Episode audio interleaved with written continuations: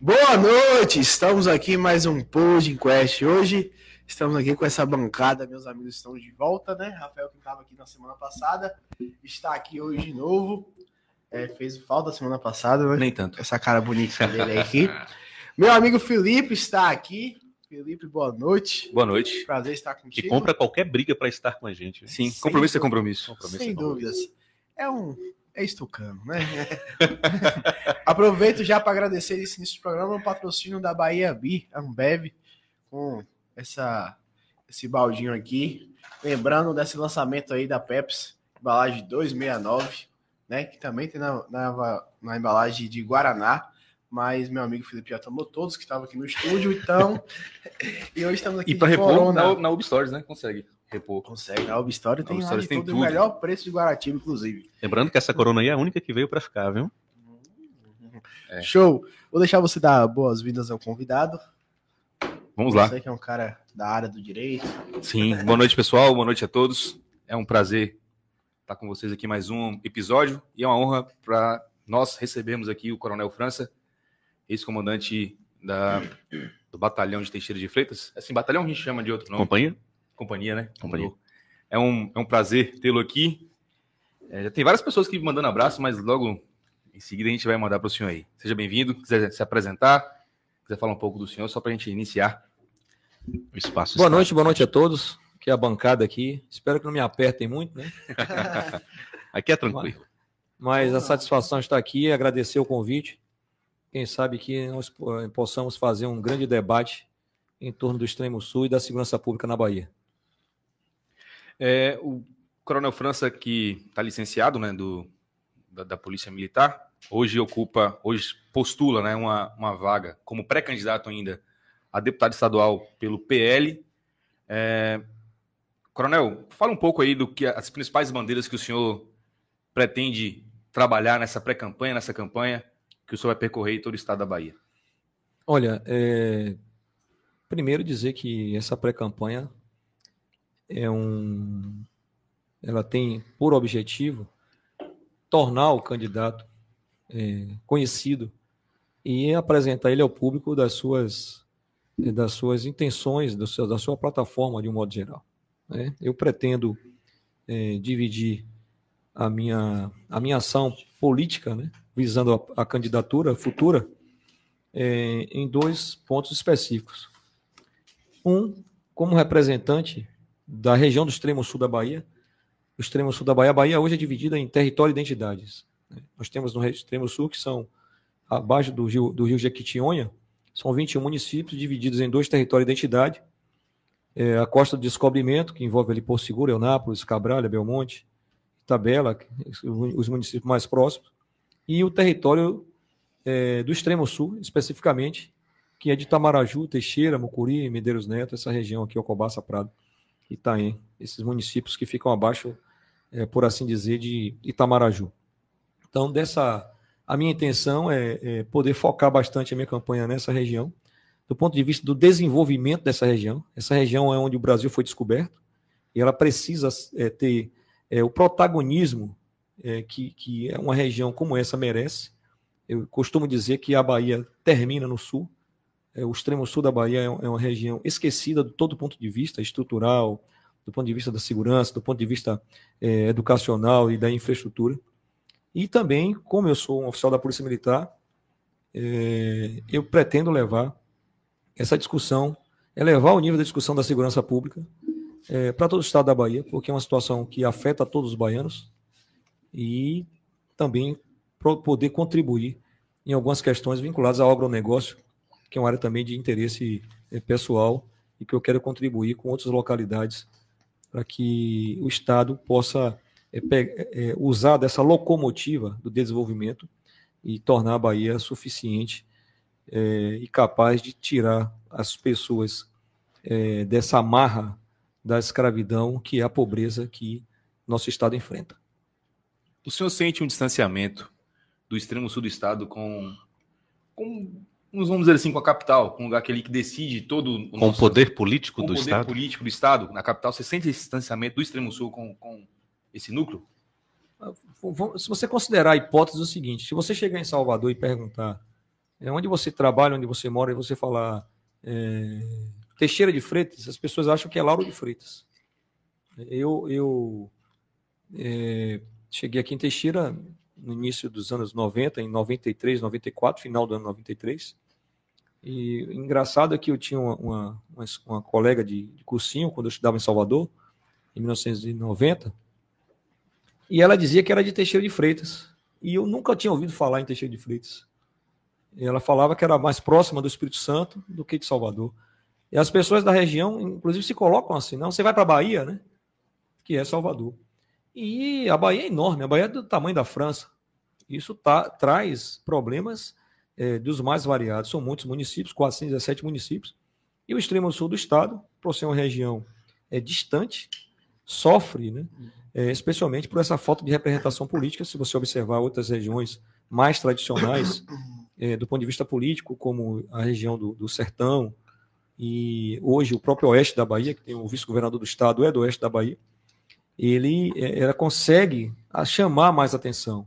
O extremo sul sempre foi colocado como uma região é, rica de, de, desenvolvida e talvez por isso as atenções não foram voltadas é, como deveria ser para a nossa região. Isso eu falo de um, um caráter geral. Se você chegar em Belmonte, em Porto Seguro, em Santa Cruz Cabral, em Eunápolis, Itabela, o sentimento é o mesmo. Então não é porque nós estamos em Teixeira de Freitas, a oitava maior cidade da Bahia em população. Teixeira já é maior, maior que Ilhéus em população, maior que Jiquié, maior, maior que Alagoinhas. É, você vai ter esse sentimento. Nós temos no extremo sul do estado três das 15 maiores cidades do estado da Bahia. Eunápolis, Porto Seguro e Teixeira de Freitas. Então nós temos é, coisas é, é vinculadas ao desenvolvimento, à, à agricultura, à pecuária, à indústria, ao comércio, que são relevantes no estado. Mesmo assim, essa região ela não tem o tratamento adequado e você basta observar no caráter geral aí, é, especialmente das questões de infraestrutura que nós enfrentamos aqui, a dificuldade que nós enfrentamos aqui no extremo sul. Pode. Tem mais. Não, tem só mais uma pergunta em relação ao seguinte. Fica à vontade. É, o extremo sul do estado, você bem disse que os, as três maiores cidades, entre as 15 maiores cidades, três estão no extremo sul o senhor sente falta desse, dessa representatividade política em relação a deputados, na, tanto na Assembleia como na Câmara é, Federal, e não só numericamente, mas com qualidade também de representantes nesse, nessa seara, tanto na Assembleia Legislativa quanto na Câmara de Deputados? Olha, eu lhe digo que não sou eu que sinto falta, né? A população sente falta disso. É, se você observar, Teixeira de Freitas tem 100, 100 mil eleitores, 110 mil eleitores é a oitava cidade em população do Estado. E você não tem um representante específico, um representante que tenha tido uma, um percentual significativo de votos, para dizer assim: eu sou representante. Quem representa Teixeira de Freitas hoje na Assembleia Legislativa do Estado? Ninguém. Cidades Várias... até menores da região têm seus representantes em Teixeira. As pessoas chegaram aqui, é, é, alugaram as pessoas que eram seus representantes, outros políticos foram alugados, entregaram a elas um percentual de votos e desapareceram completamente do processo.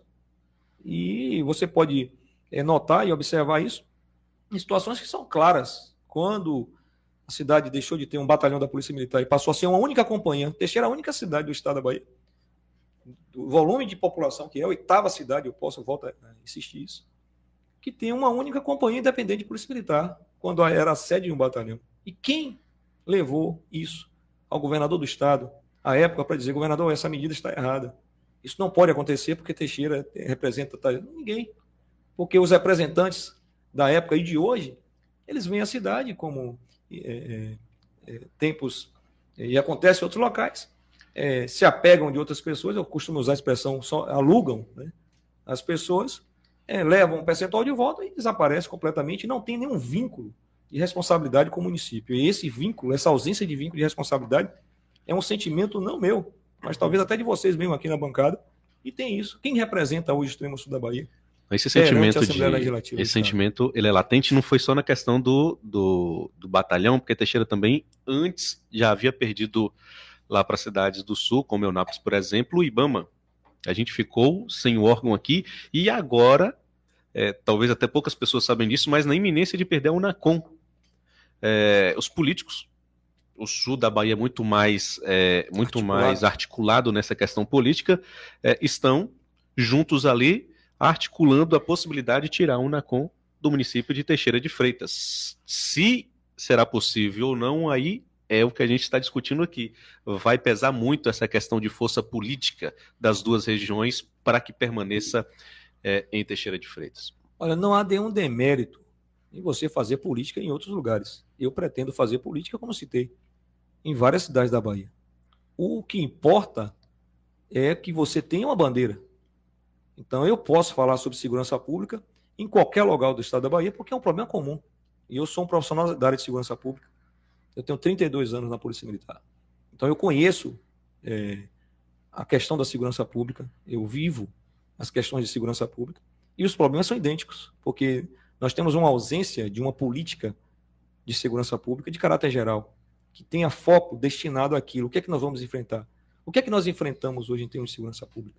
Então, falta, não, não temos essa política. Então, é o, é o principal ponto. Então, a, a, legislação ela permite que as pessoas peçam voto em qualquer lugar. Eu até penso que o voto deveria ser distrital, outras pessoas pensam diferente. Eu penso que talvez fosse o melhor caminho, embora possa gerar currais eleitorais, como eu já vi, mas é uma alternativa, talvez não pequenos pontos de, de votação, mais, né, mas o, aproximar o mais o eleitorado. Eu não sei se nós estamos, sim, é a opinião minha, né? Não sei se nós estamos prontos, em termos de eleitores, para votarmos de, de modo distrital. Mas também não sei se, se, se nós, se for instituído, isso não vai avançar nas discussões, das pessoas terem, saberem a importância dos seus representantes naquele, na, na região que vai ser dividida como distrito. Eu acho que talvez agora a gente não está pronto, mas é necessário para a gente chegar até lá. Nesse... É, nós temos que avaliar, analise você. Nós temos um quadro, especificamente, é, vamos falar de Teixeira de Freitas e até Medeiros Neto, aqui cidade próxima. É, uma pessoa veio aqui na cidade e hoje tem apoio de nove vereadores. Teixeira tem 19 vereadores, nove estão apoiando uma determinada, determinada pessoa. Medeiros Neto parece que tem 11, seis estão apoiando. Como isso aconteceu? É, a pessoa não tem nenhum vínculo com a cidade. Como essas pessoas passaram a, apoiar? Qual foi o critério? Né? Qual é a bandeira dessa pessoa? O que, que ela está prometendo para o eleitor? Será que o eleitor que votou nesses, nesses eventuais representantes sabem que, qual é a bandeira, qual é o. Isso tem que acabar. Isso não pode ser dessa forma, porque traz prejuízo ao processo eleitoral. É, é, é, é não vou considerar que é uma fraude, porque a legislação permite, mas isso vai de encontro ao que é a representatividade política. Quando você vota em alguém, você espera que ele represente, a, você escolhe, vê as ideias e você diz, olha, eu quero, eu vou votar nessa pessoa porque ela vai me representar. Mas uma pessoa que você nunca viu, que não conhece a região, que nunca esteve na região, é, e não tem uma bandeira específica. Não, a minha bandeira é combate à fome, por exemplo. Tudo bem. A fome está em todo lugar, do ponto de vista de um estado da Bahia como pobre. O Bahia é um estado pobre. Né? Ah, o desemprego. O desemprego está em todo lugar. A, a segurança pública está em todo lugar. Então, mas a, a, essa pessoa traz que bandeira? A bandeira pessoal? Isso não faz sentido no processo político. Então é um erro grave, né? e eu espero, inclusive, que é, possa ser corrigido isso, né? para que a gente tenha uma representação política eficaz, efetiva, e que tragam as pessoas a um patamar de razoabilidade, porque o serviço público tem que se basear na razoabilidade. Eu não posso chegar é, em, em, Brotas, lá em Tabocas do Brejo Velho, lá perto do, no centro da Bahia, dizer eu estou representando a cidade, eu não sei nem onde é que fica uma rua, não sei quais são os problemas da comunidade. Eu não sei, eu não posso fazer isso. Né? Eu considero isso um grave erro da, é, do processo eleitoral. É, eu, por exemplo, eu, eu fico muito calejado nessa época de política, principalmente a gente, desde que eu estou nesse mundo social aí, acabei entrando nesse radar de muito político e às vezes procuro buscando esses apoios, né? E eu sempre fui muito desse, desse um pouco mais radical quando eu vejo esse pessoal de fora aventurar por aqui que não conhece de fato as realidades que tem que Teixeira, as realidades da comunidade, esses problemas de fato que está lá na ponta. E, e acaba que muita gente, às vezes você vê muita gente que defende a bandeira, poxa, o Teixeira precisa de um representante e tal. E acaba quando aparece um deputado desse de fora oferecendo um dinheiro, né? A gente até brinca às vezes no grupo aí, derramando Pix, né, de fato, porque comprando os apoios e defendendo bandeira de uma pessoa que nem sabe como, de onde veio, quem é, como é que funciona. Eu acho que de fato Teixeira precisa de, de, de, um, de um representante. É um desafio ter um representante, né? Todos os anos a gente vê aí ter um representante. Agora, o que, que me leva a crer, o que me leva a, a perguntar, até questionar, por que de fato sair candidato, querendo não, é, faz parte de uma patente alta da polícia, tem um poder de fato de combater algumas coisas, eu sei que ainda em alguns processos se tornam limitados, mas porque de fato, né, dar essa pausa na carreira militar e entrar, se aventurar do outro, no outro aspecto da política, né? Fazer política de outro jeito, porque você está lá aplicando de fato política pública quando você é, é comandante, mas quando você vem para a ponta, você entra num discurso muito maior, num algo muito mais amplo. Porque de fato esse, esse passo, né, de, de, de, de se tornar candidato e o que, que as pessoas de fato talvez possam esperar um diferencial seu em relação aos outros candidatos aqui que vêm aventurar aqui em Teixeira? Olha, primeiro frisar, é, é importante a gente deixar claro, né? O processo eleitoral, por exemplo, meu partido, meu partido não tem nenhum representante para a Câmara Federal do extremo sul, aqui de Teixeira, Tamarajó, não tem. Então nós precisamos fazer composições partidárias é, do melhor perfil possível para que agregue aos interesses nossos pessoa tem que vir se comprometer, mostrar sua bandeira, falar quem é, demonstrar e ter esse link. Então não há nenhum problema, como eu disse, vinho, alguém, não é esse o problema. O problema é a forma que está sendo feita. A minha pausa na carreira, é, que pode ser uma pausa é, definitiva, ela vem justamente. É, o homem, as pessoas são, são levadas, elas são elas têm, têm, têm que ter uma motivação na vida. Quando você atinge um determinado patamar na sua vida, que você não consegue mais dar as respostas que você sabe que precisam ser dadas e que elas não estão com você, você vai buscar a resposta onde você sabe onde elas, elas estão. Então, nós, eu, eu ao retornar aqui para a cidade, há pouco mais de um ano, é, eu desenvolvi muitas atividades de policiamento, que eram necessárias na cidade, mas chega um determinado momento que você encontra limites, capacidade de resposta é, é zero. Então você termina é, é, identificando pontos que dependem exclusivamente da vontade política. Por exemplo, aumento do número de policiais na cidade. E nós precisamos ter mobilização política, já que não há um critério técnico objetivo e claro que determine isso. É, não há, o, aumento do número de viaturas. Não há um critério técnico específico que determine isso. Isso é uma vontade, muitas vezes, política. Né? A construção de um prédio ou não é uma vontade política. Então, quando você não encontra as respostas é, é, que o Estado me informou, né? eu entrei na polícia com 18 anos. O Estado me informou, ele me deu condições de pensar da forma que eu estou pensando. O Estado me aperfeiçoou, o Estado me especializou. Eu estudo segurança pública. Então, é, o Estado me mostrou que as coisas que eu aprendi precisa de, as respostas não estão mais dentro da instituição que eu pertenço. Elas precisam de outros lugares e, a, e, a, e as respostas estão na política. Então nós precisamos encontrar e não só do ponto de vista da segurança pública. Inclusive até para não, atrelar, você vai cuidar só da segurança pública não. Eu sou cidadão, eu trafego nas estradas, eu observo, eu tive, eu conheço todo o extremo sul do estado, todos os lugares, todos os distritos eu conheço, eu comandei todo o extremo sul do estado. Eu trabalhei em todos os termos do Estado, desde quando tenente. Então eu sei as mazelas, eu sei o que, eu sei o, como as coisas funcionam. Se você observar do ponto de vista geral, há uma, vamos buscar uma grande obra de infraestrutura nos últimos 25 anos que impactou nessa região, que trouxe resultado para essa região. Ah, isso aqui mudou. Não tem. Não existe. É, a BR-101 está aí. Se você for todo dia entre Porto Seguro, entre Teixeira de Freitas e Eunápolis, ou até estendendo aí até o Rio, Rio Jequitinhonha, no extremo você vai encontrar um acidente de trânsito grave, um capotamento nas mesmos pontos, nas mesmas curvas. Quantos de, quantas pessoas morreram nas mesmas curvas? Quantos, quantos de carga, quanto de prejuízo nas mesmos locais? São problemas é. conhecidos, né? são problemas. A, a, estrada desabou outro dia, há, há, mais de três anos, quatro anos atrás, aqui agora consertou por causa dessa chuva intensa que deu, senão ia ficar aquele buraco enorme nem Tamaru de Teixeira de Freitas. E ninguém tomou providência.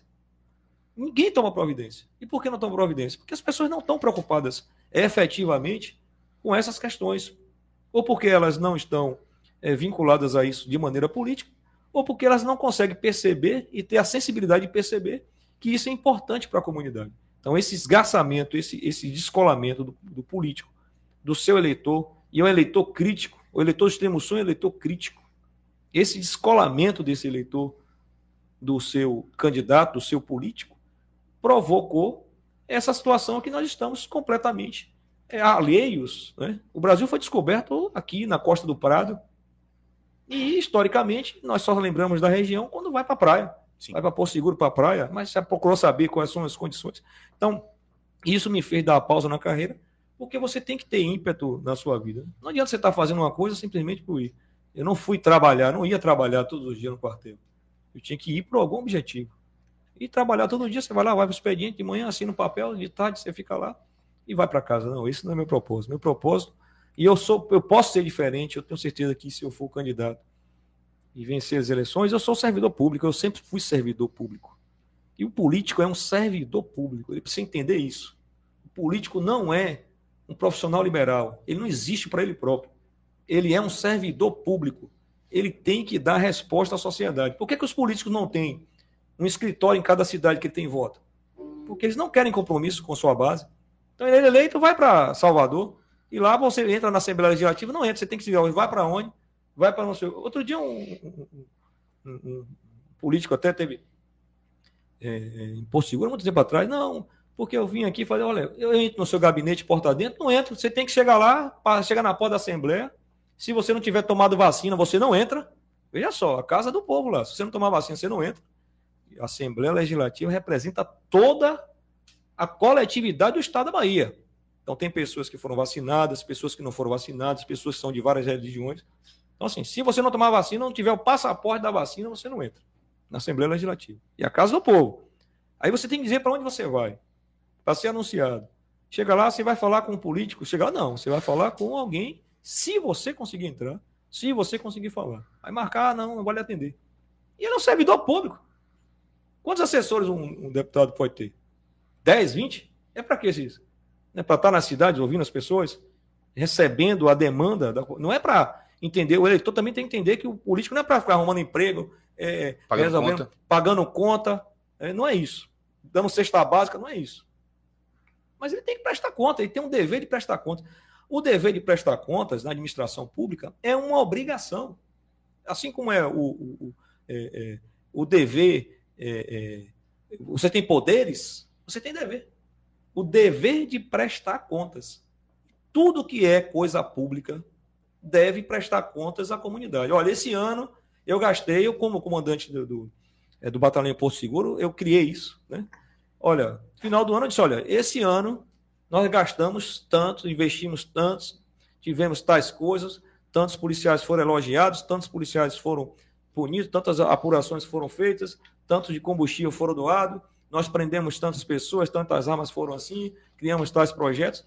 Isso é prestar contas, isso não é um favor, não é obrigação. Então, o, o, político tem que compreender que ele não é uma casta intocável, que ninguém vai chegar aqui, não.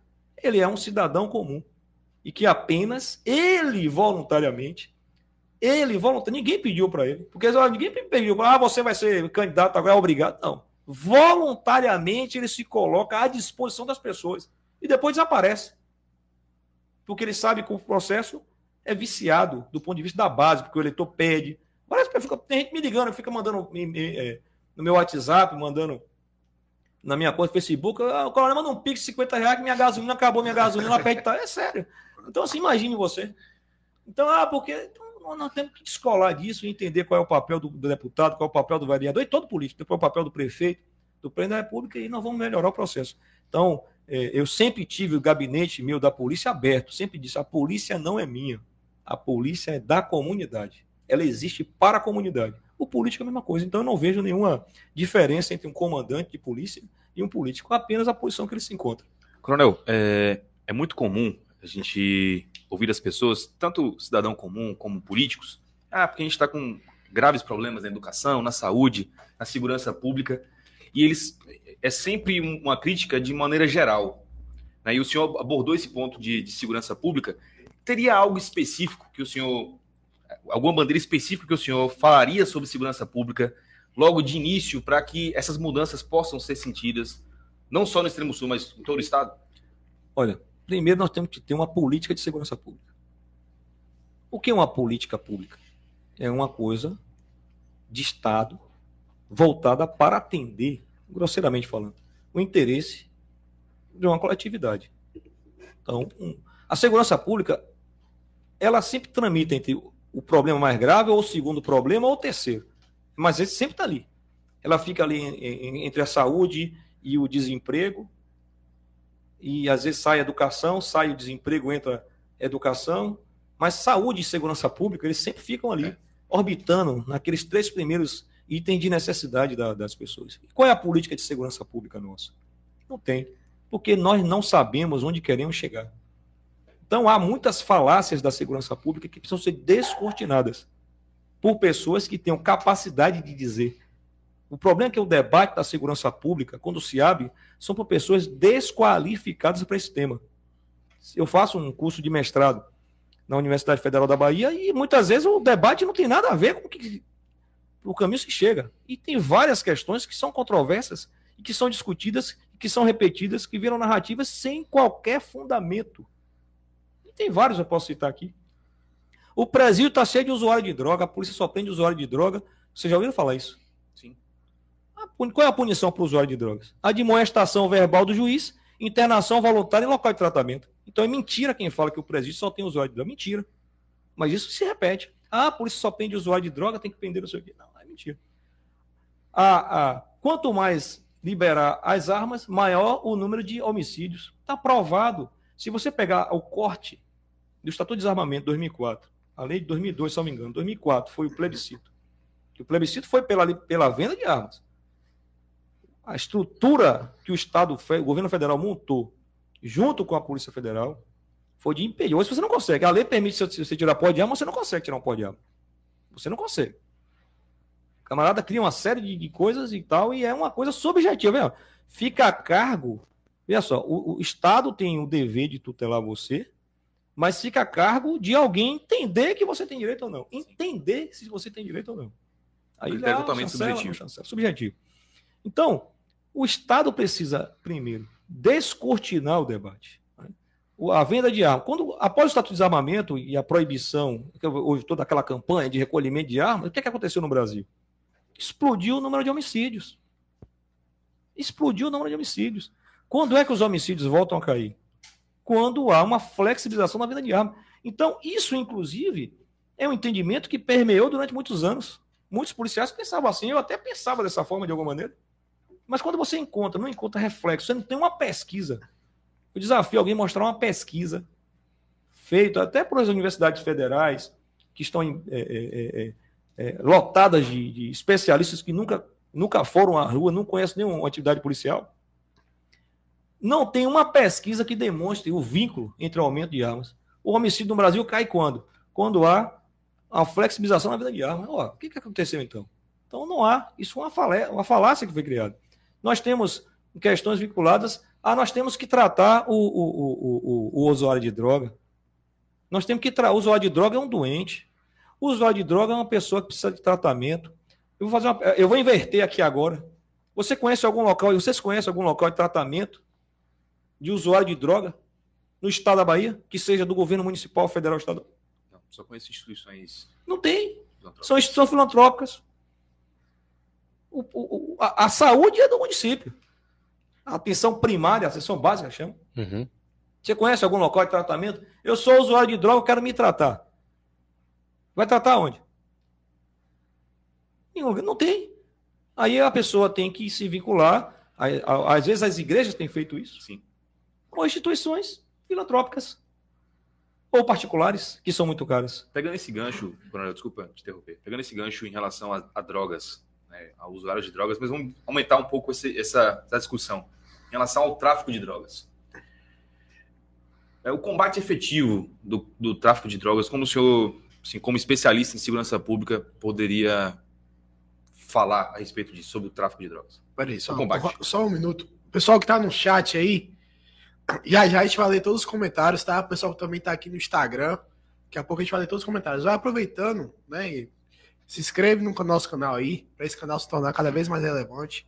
Tem novos episódios todas as quartas-feiras, então dá seu like aí e já, já a gente volta comentando todos, falando todos os comentários, vou deixar agora o Coronel responder a pergunta aí do tráfico de drogas.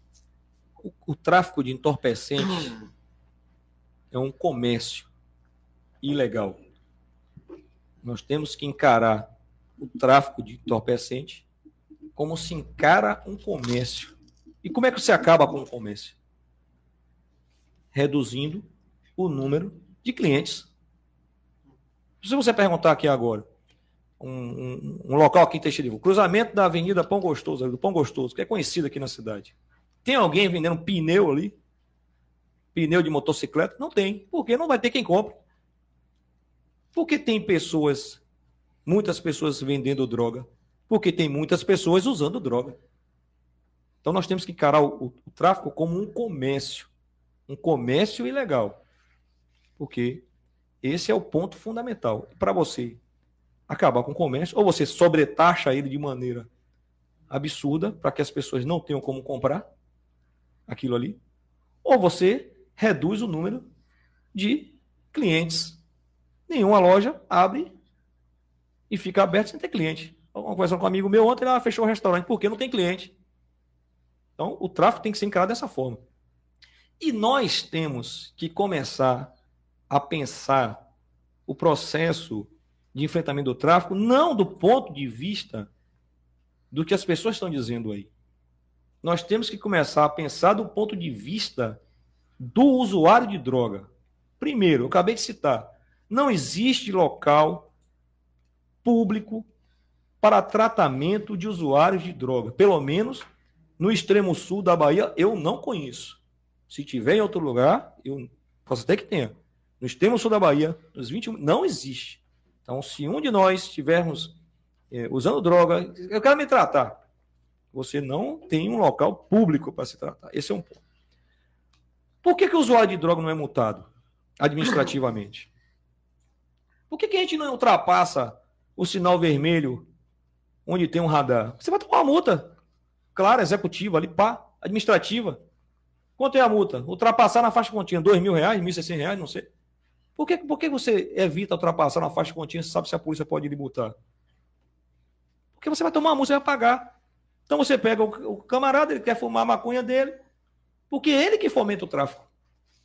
É ele que leva aquela criança de 10 anos, de 15 anos, a deixar a escola para traficar, é quem usa.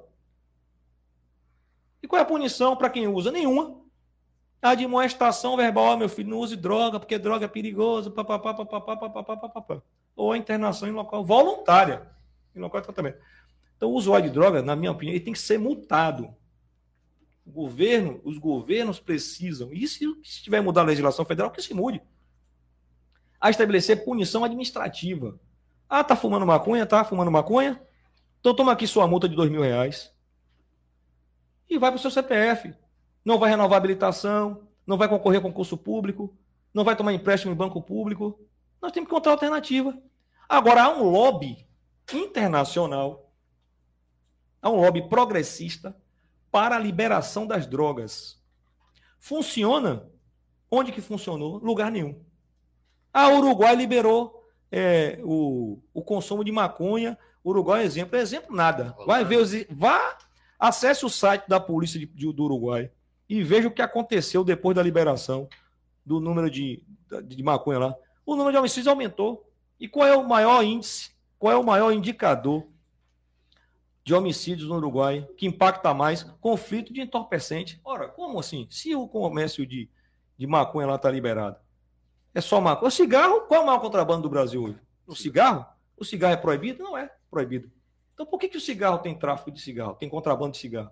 Então isso é uma mentira porque existe cerca de 20 milhões de usuários de maconha no Brasil. O Brasil é o segundo maior consumidor mundial de cocaína. Então, quem não quer montar um, negócio que vai ter de cara 20 milhões de, de clientes? As pessoas querem isso. Porque há um, um, entendimento assim, não, libera maconha que eu vou poder plantar maconha e vender na. É, é mentira isso. É, porque eu já vi normalmente esse argumento. Se você libera o, a, a compra em locais, vamos supor, credenciados, os locais que são que não são credenciados, por exemplo, uma, uma biqueira, uma boca de fundo, fechará. Eu acho que essa, essa, esse argumento é muito raso. E não tem lugar nenhum que foi testado isso. Na né? verdade, é, isso aí é É igual você ter uma loja e ter um camelão de sua é. porta. É. O cara só não vai pagar imposto, mas vai continuar vendendo. Vai continuar vendendo. Isso, isso há um interesse, é um lobby. E tem vários fatores que influenciam nesse lobby. Até a, a alienação da população. A maconha, você é a favor. Aí o que começa? Você é a favor da liberação da maconha, uso medicinal da maconha? Quem não é a favor? Só uma pessoa que não tem entendimento. Se a cocaína, se a morfina você usa como anestésico, aí você não. Você é a favor. Outro dia passou uma reportagem no, no, no, na televisão, tem um tempo. É uma criança que tinha um problema, uma crise de epilepsia, eu não me lembro bem qual era a doença que ele tinha, uma doença rara, e que o, o, o um componente da maconha um componente químico da maconha ajudava a criança a desenvolver-se melhor. A pergunta final era: você é a favor da liberação da maconha para tratamento médico? Pô, parece até que você vai, a criança ia chegar a fumar maconha. Uhum. Né? E é, não é isso. Nós estamos discutindo outra coisa. O que nós estamos sendo levado é uma discussão de plano de plano de fundo, uma cortina de fumaça, melhor dizendo, uma cortina de fumaça ah, libera porque eu uso medicinal. Não, não libera nada. Vai ser uma tragédia. Né? As pessoas sabem qual é o reflexo de muitos que usam drogas, especialmente a maconha. Reflexo lá, pode, pode ver o reflexo o que é, a perda da capacidade cognitiva. cognitiva é, isso é fato. Não é uma coisa que nós estamos criando. Isso é um fato. Agora, há um lobby internacional para que eu, eu monte um negócio que eu tenha 20 milhões de usuários e eu vou aumentar esse número de usuários e não vamos trazer solução nenhuma. Pode pegar o exemplo do Uruguai, pode ver o que aconteceu no Uruguai. E explodiu o número de crimes. Então, isso é uma mentira e nós temos que quebrar essa mentira. Então, na minha opinião, o primeiro ponto que nós temos que entender é que o usuário de droga ele é responsável pelo número de mortes, de homicídio, de, de crimes, de, que, porque ele que usa. Então nós temos que ter políticas fortes para impedir que as pessoas usem. Vamos acabar com o tráfico de drogas? Não vai acabar nunca. Mas temos que reduzir. Reduzir o impulso das pessoas usarem droga. Reduzir o impulso. E as pessoas só reduzem esse impulso no bolso, quando sente no bolso. Então, ah, o número de acidentes de trânsito no Brasil reduziu. Por quê? Quanto mais fiscalização. Ninguém passa no radar que é 40, passa a, a 90. Eu duvido que passe. Não passa que vai tomar multa. E é incontestável a multa, tá? a inversão. Você, o Estado ali, é, é, o, o, o fato que o Estado aplica a multa é presunção de veracidade. Então tá fumando maconha, tá, foi preso, vai, o juiz vai dar de amoestar e tal, vai chegar lá, o juiz não tem o que fazer, né, para ficar lá dizendo a você, bonitão, não faço não, que é droga. Tome aqui sua multa aqui de dois mil reais, tá? E você vai começar a restringir alguns direitos, não renovar a habilitação, não vai poder entrar no saque, porque você vai, você vai entrar num órgão hoje, você tem que ter comprovante de vacina, não vai poder entrar aí, não vai poder estudar. Pronto. Eu tenho certeza que nós vamos provocar um impacto enorme na, no, no, consumo de drogas. Uma reflexão enorme. O cara vai fumar 10 cigarros, rapaz, 10 não, fumar um aqui, porque ninguém sai ultrapassando, dirigindo de maneira trabalhada. E é um processo educacional a longo prazo que vai melhorar essa ação. Para mim, o enfrentamento do tráfico se dá isso. E o enfrentamento do tráfico mesmo. Porque hoje você não tem um enfrentamento específico, claro, do tráfico de entorpecente. Você não tem isso. Não ah, houve, aproveitando esse gancho, não houve um, um, Não vou dizer conivência, mas uma inversão de valores. Aí você pode jogar. Eu, a gente pode tecer críticas em todas as esferas. A gente pode colocar uma crítica no poder, na segurança, na sociedade e principalmente na mídia que hoje é, faz um papel que é um papel de informar e ao mesmo tempo, a depender da situação, desinformar ou até tendenciar para um lado ou para o outro. Não houve inversão de valores. Hoje, quando a gente fala de olha, a polícia chegou ali, é, é, prendeu fulano porque ele estava fazendo isso, isso e isso, e aí daqui a pouco a mídia coloca totalmente desvirtuada a informação, fazendo com que aquela pessoa que foi presa, está reclusa, tivesse sido um, um, um, uma, vítima. uma, vítima. da sociedade, que a polícia não deveria ter feito isso, não deveria ter feito aquilo, e isso vai causando um sentimento de revolta na própria, nas próprias pessoas que fazem a segurança e falam: olha, eu vou lavar minhas mãos, eu não consigo fazer nada. A gente vai lá e prende, a justiça vai lá e solta. A gente vai lá e faz, a sociedade acha que a gente está errado. E aí o que era para virar contra a criminalidade acaba voltando para aqueles que fazem a segurança pública tentando proteger a sociedade. Olha, quem é policial? Eu falo, eu nasci policial. Vocês não se tornam policial, você nasce um policial. Ele jamais vai deixar se abater por esse tipo de, de crítica é, é, é, uma, é um sacerdócio, ser policial é um sacerdócio. Há, uma, há no Brasil em curso, isso já vem de anos, nas faculdades de direito, especialmente, é, um, um processo não é de, nem de garantismo mais jurídico, né? que você vai dar à pessoa o direito, é de abolição mesmo das penas. Há uma tendência mundial, um, um, um interesse mundial, num Estado quase que anárquico, não se sabe ainda por quê. O que nós temos que observar dentro desse aspecto é que há uma criminalização da vítima. Eu fiz uma palestra dia na faculdade aqui falando sobre isso. Há uma criminalização da vítima no Brasil. Se você analisar isso filosoficamente, o Estado surge, o Estado organizado, ele vinha, você é, tinha a, a, a, vingança privada, né? quem é do direito aí vai entender isso aí, a vingança privada, você matou, você vai matar, a pena do talento tal. Aí surge o Estado. Surge para quê? A única coisa que o Estado surgiu, a única demanda do Estado, o ministro pode até me dizer ali se estou mentindo, é para prover segurança às pessoas. Mais nada. Teoricamente, o Estado não existe para lhe dar nenhuma outra coisa que não seja segurança. E você pode observar. Você pode montar uma, fac uma faculdade? Pode. Você pode montar um hospital? Pode.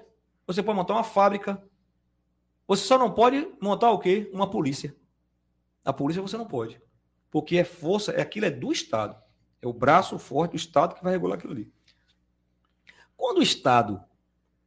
O que, é que o Estado fez, faz hoje? Ele simplesmente não lhe dá segurança. E começa a, a, a criminalizar a própria vítima. Então você prende o um indivíduo porque ele praticou um roubo, ele vai até um órgão policial e lá imediatamente ele tem direito a um advogado para defendê-lo. Ele tem direito a permanecer calado. Ah, são conceitos internacionais. Ah, ele tem direito a ligar para alguém da família. Ah, ele tem direito a saber quem está prendendo ele. Ok. E a vítima? A vítima tem direito a ligar para informar a família que ela foi roubada, por exemplo? Não tem. A vítima tem direito ali, o Estado a defensoria pública defende quem? Não é para defender os interesses é, da, do cidadão? Não. Defende o criminoso. Basicamente isso. Claro que tem outras atribuições, mas defende o criminoso. Ah, não tem advogado? Você tem um advogado sim. No mínimo, o Estado vai prover através da Defensoria Pública. Agora, a vítima tem direito a quê? A nada. Ele vai ali, ele, se o dinheiro dele, o bem dele foi recuperado, ok. Se não foi, vai ficar por isso mesmo. Se ele tinha conta para pagar com aquele dinheiro que foi subtraído, ele que se vire para pagar, arrume outro meio para pagar. E o criminoso? O criminoso vai ser é, preso, vai formalizar aquele, aquele, aquela prisão em flagrante, e a depender do crime que ele está praticando, foi um crime contra o patrimônio, está dando um exemplo aqui, ele não vai nem cumprir a pena. Ele não vai nem cumprir pena. Porque no Brasil hoje não se cumpre pena. Ah, eu voltei a falar nisso. Ah, no presídio tem. Tá cheio de, de, de pessoas que não deveriam estar presas e etc, etc. Então, eu estava falando no curso, no aula que eu estava assistindo, a pessoa falando que o presídio.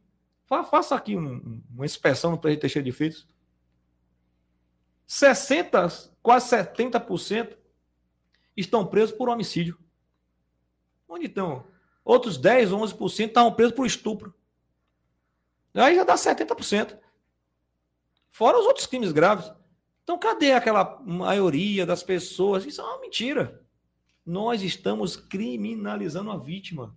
As pessoas não. O Estado não pode fazer isso. O Estado tem que defender a vítima. A pobreza, a miséria, não é significado, sinônimo de que a pessoa pode praticar um crime. Eu, eu, eu sei disso. Eu vim é, da periferia de Salvador. Então, o que, que minha mãe fez? Botou para estudar. Então nós não podemos aceitar isso. Nós estamos aceitando isso de maneira calada. E aí o criminoso passa a ter direitos. Olha, tem que. Quem, disse que, quem, quem foi que disse que a origem da, da pena é para ressocializar? A origem da pena é para punir. Penitenciária vem de quê? Vem de pena. Ou a pena vem de quê? Vem de penitência. Pena vem de penitência. E penitência é para quê? Para lhe punir. A penitenciária vem disso, é histórico aqui. Isso é qualquer estudante de direito vai estudar isso, vai ver. Ah, não, nós temos que ressocializar o preso. Sim, vai ressocializar como? Onde que vai ressocializar? De que forma vai ressocializar o preso? Você já perguntou se ele quer ser ressocializado? O objetivo da pena é punir o criminoso, seja ele rico, pobre. E basta, eu vou dar um exemplo aqui sobre isso. Se nós que temos origens diferentes, nós todos aqui nessa sala aqui tem origens diferentes. Um talvez mais rico, outro mais pobre, não sei. Se praticarmos o mesmo crime, o mesmo crime, estamos sujeitos à mesma pena. Se a pena tivesse um caráter e ressocializar, talvez um pegasse uma pena menor, porque, olha, a, só a vergonha de ter sido preso e, e era suficiente. Pronto, eu não quero, não precisa nem ser preso. Tem outro que vai ficar preso 10 anos e não vai ter vergonha de nada. Porque você tem uma pena mínima. No mínimo, você vai ficar preso X tempo. Por que o mínimo? Porque o objetivo da pena é punir. Não é você pegar também e jogar o cara lá no amontoado de não é isso que eu estou falando. Mas nós temos que punir os criminosos. Então, há um, há um, há um descontrole, um, um, desacerto, uma desarmonia no, no, sistema de punição do Estado, que tem levado isso a vítima a se tornar criminoso, as pessoas não punem os criminosos, e é uma bagunça enorme do ponto de vista que o policial, sim, na rua, ele se sente frágil a cada dia que passa. Que vem uma decisão agora do STJ diz o seguinte: para você abordar o camarada da rua, você tem que ter uma busca, uma lá de busca. Não tem sentido nenhum. Agora também não há um, uma dificuldade dentro dos próprios poderes policiais é, nessa união de combate ao crime. Eu vejo muitas vezes assim, é uma percepção, na verdade, né? É, a gente fala principalmente de Teixeira. É, eu acho que principalmente quando o senhor veio para cá, é, pelo seu histórico, todo mundo né, tinha aquela, aquela tinha e criou aquela expectativa de realmente vamos ter um combate ao crime de frente, porque a gente sabe o, o perfil que o senhor tem de, de, combate de frente ao crime. Só que Teixeira teve um momento, em alguns momentos, que a criminalidade, de fato, a gente, tipo, a gente acordava, ia dormir e era um, toda hora era um homicídio, de fato. E às vezes a gente via essa dificuldade de, de, de, de, de uma percepção, a gente como cidadão, dessa comunicação, talvez, entre os poderes ali da Polícia Civil, Polícia Militar, e até mesmo talvez a Guarda Municipal, que não. É, Existem alguns algumas discussões em relação né, ao poder da Guarda Municipal, que trabalhava de forma assim muito separadas. E a gente não via de fato esse diálogo no sentido assim, vamos bater de frente o, o, o, crime organizado. Você se sentiu limitado em algum momento nesse sentido assim? É, não vou dizer limitado, né? Porque eu sei que a, a realidade social existe todo um, um, um, igual você falou, essas questões aí da, da, da, própria dos próprios direitos que dão, né? Criminalizam de fato que, que vitimizam o, o cara que efetuou um crime. Só que a gente, como sociedade, às vezes espera uma resposta muito mais rápida em alguns sentidos, né? Então, tempos atrás, agora a gente, 20 dias atrás, teve um fato assim que chocou muito a cidade. E às vezes a gente fica esperando essa resposta e acaba entrando no esquecimento e vê outros. Se você, o senhor como coronel, né, aí na ponta, acha que há uma dificuldade nesse, nesse, por mais que trabalhe no poder de polícia de frente, esse diálogo de comunicação de fato entre os poderes? Analise da seguinte forma. Nós, temos, nós somos polícia. Só a polícia são três. Agora quatro. Polícia Militar, eu sou tenente-coronel, formação militar. Polícia Civil, totalmente diferente da Polícia Militar. Polícia é, penal. penal e a Polícia Técnica. Ou seja, você tem quatro polícias dentro de cuidando da coisa. E aí me surge agora ainda a questão vinculada à Guarda Municipal, que não é polícia. Uhum. Que não é polícia. Pode até ser um dia. É o que eu digo, a Guarda Municipal aqui em Teixeira de Freitas. Você, a Guarda pode até ser polícia. Desde que a legislação diga assim, a polícia. Pronto. Não sou eu que faço a lei, eu cumpro a lei. Até porque você não pode arvorar-se a uma ação que você não está legitimado a fazer. Porque isso significa abuso de poder. E pode representar, não é nem abuso de poder, porque não tem o um poder, não tem o um poder para abusar. Usurpação. Mas pode, usurpação pode significar uma coação, um constrangimento ilegal. Constrangimento ilegal. Então, é perigoso para esses profissionais, eles precisam alertar sobre isso. Outro dia em São Paulo, o Tribunal de São Paulo cancelou uma prisão de um guarda municipal porque abordou a pessoa na rua, a pessoa estava com droga, porque não haveria o poder para isso. Então é preciso organizar isso. É preciso organizar. Nós já temos polícia demais e pouca efetividade. Essa é a verdade. Então nós temos um quadro confuso de polícia. Uma polícia que é preventiva, ou seja, impede que o crime aconteça uma outra que é investigativa, uma outra que faz a perícia, e uma outra que toma conta dos presos. Então, assim, é um quadro feito para não funcionar. Então você, então, você tem. Se você analisa, vamos fazer uma análise. Claro que você não vai comparar as missões. A polícia, a polícia Federal, por exemplo, ela é uma polícia única. Ela tem perito da Polícia Federal, ele tem o delegado da Polícia Federal, ele tem o agente da Polícia Federal, e tem o escrivão da Polícia Federal. Então você tem várias polícias para prover a segurança pública. Então a comunicação no, topo, na, grande cúpula, é uma comunicação. É, existe a comunicação, etc, etc. Quando essa comunicação começa a descer na base, começa a haver distorções. Distorções. Por quê? Imagine como funciona no Brasil. Você prende um indivíduo na rua, eu, policial militar, prendi um indivíduo na rua em flagrante delito e ele confessa o delito, por exemplo, e que praticou, tá, tá traficando drogas, por exemplo, tráfico de drogas, que é um crime hoje polêmico. E aí você prende ali os elementos de, de, de convicção, droga, dinheiro, balança de precisão, tudo isso. Né? Aí você leva, olha só, seu ato legítimo, você leva para outra polícia. Chega lá um outro profissional, vai avaliar que ele, o outro profissional ele não é superior ao seu. Ele não tem vinculação hierárquica a você. Ele é uma outra instituição que vai, que deve formalizar aquela ação. Aí ele entende que, que você está errado. Aí começa o conflito. Começa o conflito. Está errado, está certo, está errado, está certo, está errado, está certo. Vamos supor que entenda que está errado. Isso é um fato comum. Os policiais vão à delegacia, muitas vezes, chega lá e encontra esse. esse é, dá de frente com isso. Ou os policiais é, é, na rua trabalham de uma forma e, às vezes, se equivocam. Aí começa a haver o conflito. Esse conflito interessa a quem? A ninguém. Interessa ao criminoso. Interessa ao criminoso. Bom, vamos formalizou aquilo ali e caminha para uma outra autoridade, que é o promotor de justiça, o juiz, né? E vem a audiência de custódia. Primeira pergunta: você apanhou da polícia? Ah, você se sente constrangido. É verdade o fato? Quem que vai dizer que é verdade? Quem que vai dizer? Não, é verdade mesmo, eu fiz isso. Pronto. Aí o criminoso vai ser, ter ali a sua prisão convertida em prisão preventiva ou não. Aí vem a argumentação, começa a vir a argumentação filosófica. Ah, o presídio o presídio está cheio. O presídio está cheio, vou botar esse indivíduo lá, esse vai ser solto, a pena dele é abstrata, é assim, assim, assim. Aí quem vai fazer a denúncia é o Ministério Público e aí começa a ter outra impressão, porque não viveu o calor da emoção, não presenciou o fato, não analisa no contexto de muitos é, é, é, profissionais, de um modo geral, o contexto do processo, tem um entendimento diferente. Olha quantas pessoas passaram para ter um entendimento, para chegar a um julgamento de um criminoso. E aí, quem favorece a quem? O criminoso.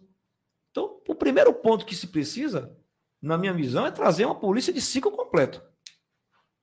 Não Seria tem como... uma unificação? É uma polícia de ciclo completo. Eu sou favor. É difícil você unificar, acabar com as duas polícias, mas que pelo menos alguns delitos sejam um delito de ciclo completo. Por exemplo, por que, que a polícia. Por que, que eu tenho que conduzir para a delegacia um indivíduo que foi. que praticou determinado crime, se a polícia. se não precisa ser investigado, se é um mero flagrante? Não há investigação. Então, eu posso, na rua mesmo, formalizar aquilo ali. e já conduzir para o juiz, conduzir para o presídio e lá faz a avaliação se ele merece ou não estar tá preso. A polícia investigativa deveria ficar focada em quê? Nos delitos graves, nos crimes de homicídio, né? que há uma taxa de elucidação muito baixa, 10%, 15%, 10%. No máximo no Brasil chega a 20%. Então, nos delitos de roubo, mas outros delitos, por que, que nós vamos caminhar para outra polícia? Então, essa confusão inteira tem favorecido o quê? Ao aumento da criminalidade, favorece o criminoso. E quando você fala assim, ah, quando você esperava, eh, você veio para Teixeira e teve alguns desafios, é normal isso. A média de homicídio de Teixeira nos últimos 10 anos, sabe qual é a média? 80 homicídios por ano. É. Então é uma média muito alta. A taxa de homicídio no. no... Mas no ano de 2019, Teixeira teve a. É. passou de 100 homicídios. Né? A taxa. A ta... Não, em, 2000, em 2014. 2019? Ano passado foi 102. Em 2014 foram 120. 2015. Então, assim, a taxa histórica de homicídio em Teixeira de Freitas, é, a taxa média é, de, é, é, é 0,60. No Brasil é alta, é 0,30. Então, nós temos o dobro. Mas nós precisamos o quê? Nós precisamos identificar quem, quem mata, punir quem mata e, eventualmente, esclarecer os delitos. Então é necessário que haja um ajuste geral. Não é uma questão de comunicação, não. É uma comunicação é, que eu vejo em relação às polícias. É, é, é uma questão é, que eu vejo mais de busca por eficiência. Por exemplo, Teixeira sofre muito com, principalmente assim, com médico legista, né? É, em, vários momentos, por exemplo, existe um, precisa liberar um corpo, e às vezes não tem ali disponível, vai para Itamaraju, e as famílias precisam ir para Itamaraju para liberar esse corpo, para tudo. Estando lá, é, essa vai ser também uma bandeira a, a, a, ajudar a estruturar a Polícia Civil nesse sentido aqui, brigar por uma estruturação da Polícia Civil aqui na nossa região? Olha, quando você precisa de um legista, é porque já houve o crime, já morreu, já foi liberado nós temos que primeiro impedir que o crime aconteça. Nós temos que reduzir o número de crimes na cidade. É um número muito alto de homicídio histórico. 80 mortes por ano é um número histórico. Esse é o primeiro ponto. É claro que o Estado, como é pobre, a desestrutura alcança o extremo sul. É o início da nossa conversa. Qual é o efetivo disponível para essas forças policiais no extremo sul e em outros lugares do Estado? E a pergunta que deve ser feita é o seguinte: por que essa discrepância? Eu não posso responder porque efetivamente eu não sei, não pertence à minha instituição. Mas por que essa discrepância? Por que existe em tais lugares X, aqui Y? Esse é um ponto. Nós precisamos entender que a região não é um, é um lugar distante, mas tem quase um milhão de habitantes. Então, por que essa discrepância? Eu acho que a desestrutura é, é pela distância, é pela falta de representação política, é pela falta de uma, de uma visão é, geral de Estado de que não importa onde você esteja, todos os lugares são, são fundamentais e todos os cidadãos têm o mesmo direito, seja ele é o cidadão daqui, do oeste, do centro, do Salvador, não é somente a capital do estado que deve estar su suprida, ou cidades escolhidas ABC das suas estruturas, não. Lá em Lagedão, em Birapuã, em Camacan, em Santa Luzia, deve ser tratado da mesma forma como é tratado o indivíduo que está em Salvador, que está em Feira de Santana. Eu acho que essa é a visão. Agora vamos para o outro campo que a gente falou bastante de segurança, mas o senhor falou que também uma das bandeiras vai ser o agro negócio, né? Sim. E a gente sabe que Teixeira somente já foi uma cidade de referência na, na questão da melancia. A gente tem aí o projeto da Ferrovias Bahia-Minas também, que pode ser um grande ponto para também desenvolvimento econômico da nossa região. Mas lá dentro da Câmara da Câmara da Bahia. O senhor pensa definir quais os pontos do agronegócio aqui na nossa região? Você acredita que é, buscar melhor infraestrutura das cidades, melhor. Eu acho que um dos pontos que eu acho que precisa, principalmente, não só dentro do agro, mas dentro do comércio, é buscar de forma essa. É, eu sei que é um desafio muito grande, mas essa aproximação do, do, do poder público, justamente com, com, principalmente com o comerciante, porque hoje a Bahia a gente tem uma, é um dos índices de impostos mais altos que tem. Né? Então, assim, quando você pega a diferença de de imposto de São Paulo para Bahia, por exemplo, é 11% de CMS.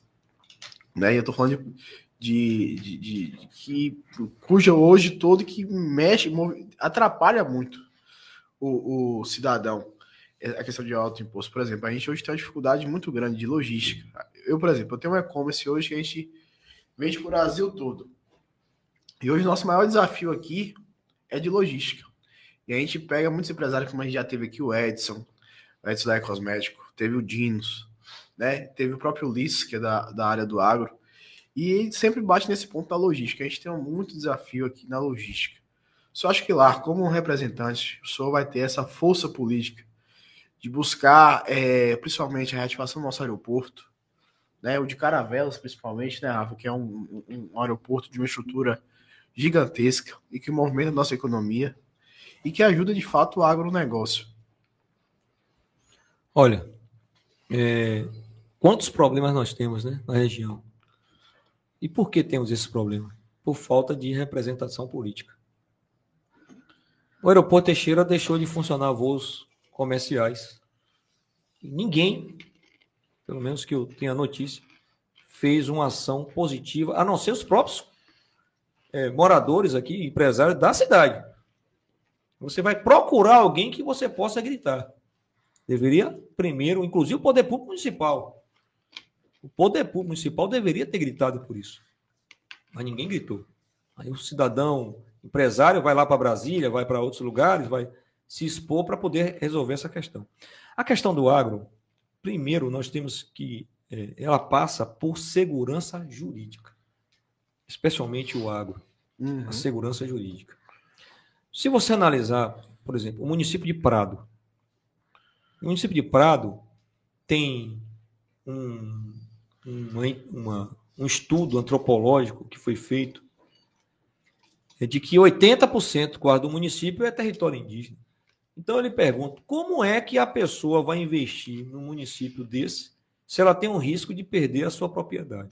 Agora, mesmo na região de Conquista, ali próximo em Tororó, é, houve um, uma, uma, uma determinação judicial sobre de fazer um estudo novamente nesse sentido. Quer dizer, observe quantas pessoas indígenas tem naquela região lá de, é, de Tororó que que é um impacto de quase 90 quilômetros em linha reta.